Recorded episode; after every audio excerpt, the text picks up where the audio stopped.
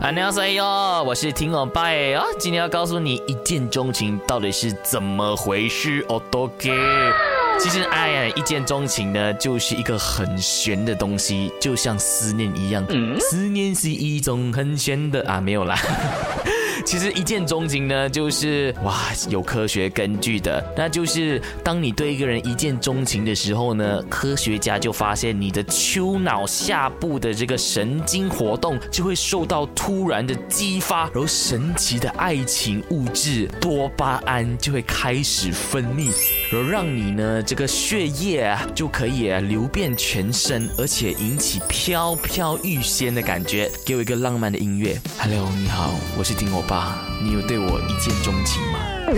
其实它更加的真实，而且更接近爱情的本质。那当然，一见钟情，很多人说都是不靠谱的。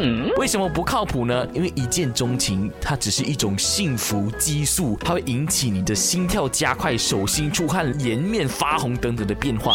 在心中激起一股荡漾，就是俗称的一见钟情。但其实一见钟情往往只是强调喜欢和心跳，并不包括宽容和理解这种概念。所以呢，往往一见钟情都是不持久哎哦。所以如果你要爱情持久的话，除了一见钟情之外，更要好好经营撒拉 K 哦。